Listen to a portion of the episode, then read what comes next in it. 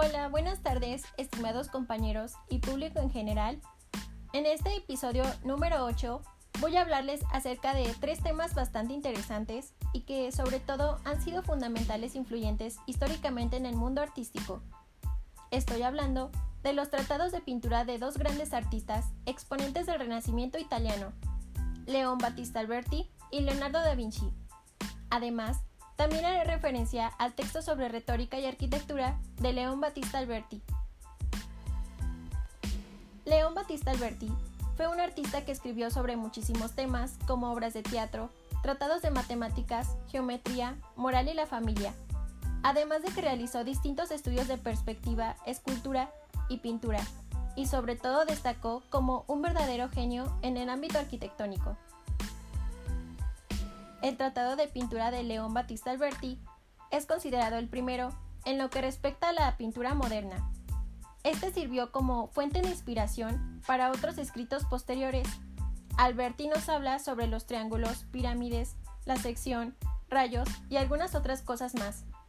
Alberti considera esto como una parte fundamental de la pintura, los primeros principios y los más fundamentales del arte, pues aunque él mismo mencione que esto no lo ve desde el punto de vista de un matemático, no hay que olvidar que él era uno.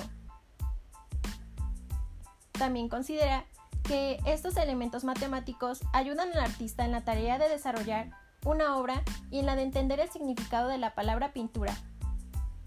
Sin ellos, nunca se podrá alcanzar un elevado grado de perfección en la obra. El arte de la pintura tiene una fuerza divina, y es el punto en donde el hombre y Dios se unen. Un medio que maravilla a todos, es la flor de todas las artes. Sin embargo, de la naturaleza, podemos dividir a la pintura en tres partes.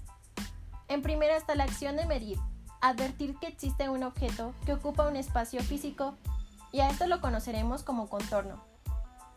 En segundo lugar, se encuentra la observación, las diversas superficies que se juntan y que el pintor tiene la tarea de unir en una composición.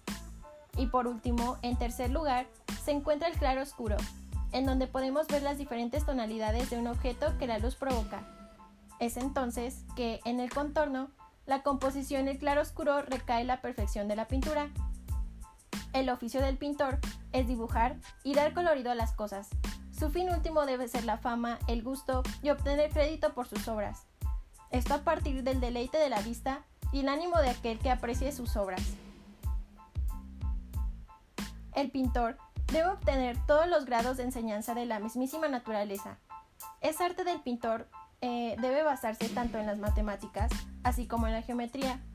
Es por ello que se deben tener en cuenta dos conceptos fundamentales, los cuales son la copia y la variedad, en donde la copia es la abundancia de un tema mismo en una sola composición, y la variedad es la diversidad de cosas tanto en cuestión de un tema como en cuestión de colores.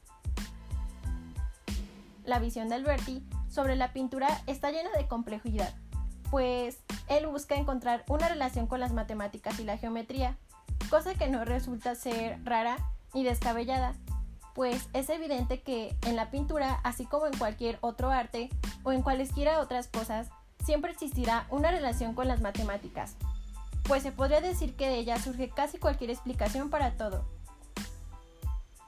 Alberti llevó más lejos la imitación de la naturaleza, pues esta se debía ser correcta y así sintetizó la necesidad de imitación de la naturaleza con la representación de la belleza. Y bien, de acuerdo a la retórica y arquitectura de Alberti, nos dice principalmente que existe una unión entre esos dos términos, pues es de suma relevancia la retórica y arquitectura en los 10 libros que integran. Alberti fue un hombre de letras, estaba en contacto con el platonismo. Sus fuentes eran filosóficas y literarias. Es por ello que introduce los lineamenta y los conchinita como elementos retóricos y al cabo como mecanismos que posibilitan la corrección, interpretación, la reflexión y el conocimiento que tendrán su desenlace definitivo en la noción de gusto, tal como sucede en las artes liberales. La arquitectura emula las formas de la naturaleza. El edificio como cuerpo, pues es así como la naturaleza lo define. Existen una gran diversidad de edificios que encuentran una similitud con organismos y cuerpos naturales. La belleza radica en el ornamentum, pues es fruto de la armonía de las proporciones y en la cual también recae su naturaleza retórica, pues la ornamentación en su belleza es capaz de convencer al hombre y es por ello que goza de una gran capacidad persuasiva. Alberti nos decía que se debe estar atento no solo a las semejanzas de las cosas, sino también especialmente a la belleza, pues en la pintura la belleza es tan placentera como necesaria. La belleza es una especie de concordia y juego recíproco de las partes de una cosa. Y bueno, esta concordia se hace patente en un número, una proporción y un orden particular que requiere las conchinitas, ley absoluta de la naturaleza. Pues Alberti no considera la belleza como algo ajeno a la naturaleza.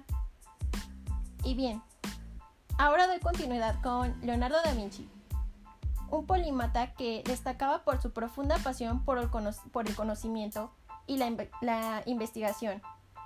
También Da Vinci se constituyó en un claro innovador en el campo de la pintura, dando su lugar a la evolución del arte italiano durante más de un siglo.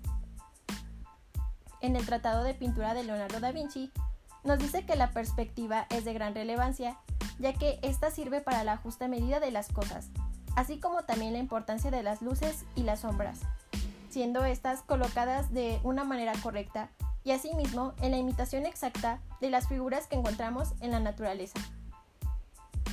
Todo esto realizado a través del dibujo, por lo tanto son pasos fundamentales para alcanzar la disposición por la pintura, pues forman parte en el desarrollo correcto de esta habilidad. Es entonces que la pintura goza de una importante preeminencia sobre las demás artes. Por ejemplo, esta es más grande que la escultura, pues pese a que ésta se manifiesta en una base plana, la perspectiva y el relieve le ayudan a comprender todas aquellas cosas visibles en una composición.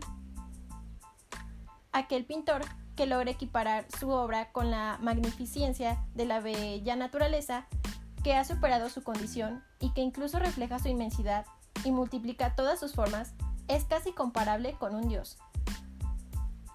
Sin embargo, el conocimiento de lo pictórico es en tal caso un punto de inicio para comprender nuestra realidad, y es entonces que la pintura se vuelve en el mejor medio para el entendimiento de ese conocimiento. Por esto mismo es que debemos gustar de todo lo que la pintura tiene, que ofrecer y no quedarnos estancados en una sola cosa.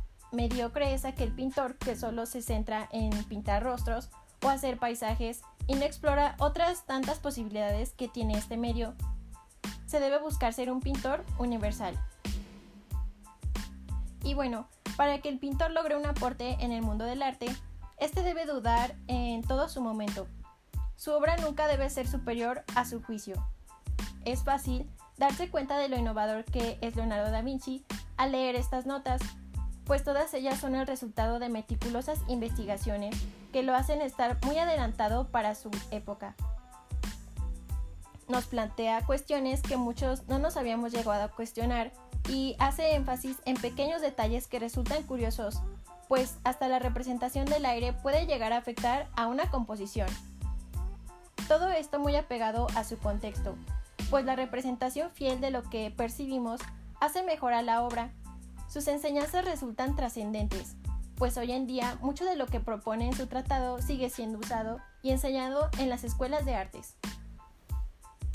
Leonardo nos invita a pensar, a mirar más y más, de la manera más meticulosa posible, a la naturaleza, condenada al pintor que, por ejemplo, pinta varios rostros similares en una misma obra, cuando habla del color también deja muy valiosas enseñanzas, pues en este tema también expone grandes avances, pues nos habla sobre cómo influye un color sobre otro, puesto que estos cambian dependiendo de qué color tengan al lado. El Tratado de Pintura de Leonardo da Vinci es un libro magnífico que plasma los rigurosos estudios de un hombre sobre la, naturaleza, que puede resultar de gran utilidad para aquel que desee dedicarse a un tipo de pintura más tradicional a la pintura académica, aunque muchos de estos consejos también aplican a otros tipos de pinturas más contemporáneos y estos resultan ser muy versátiles y por eso eh, es que son objetos de estudio aún en muchas escuelas de arte. Por lo tanto, Hay una relación que existe entre ambos tratados. Leonardo da Vinci basó su tratado en el de Alberti. Tanto uno como otro se dedicaron a observar la naturaleza, así como ambos se dedicaron a hablar de la pintura, como si estas fuesen la máxima expresión de todas las artes. Es posible considerar el hecho de que Da Vinci, con sus más meticulosos estudios sobre lo que influye en una composición, fuese inspirado en los estudios de Alberti, en sus matemáticas y en estas como el principio base de la pintura. Y bueno, finalmente doy por, finalizado este episodio, eh, esperando como siempre que todo lo anterior haya sido un tema agradable y de interés para todos ustedes. Muchas gracias por escucharme.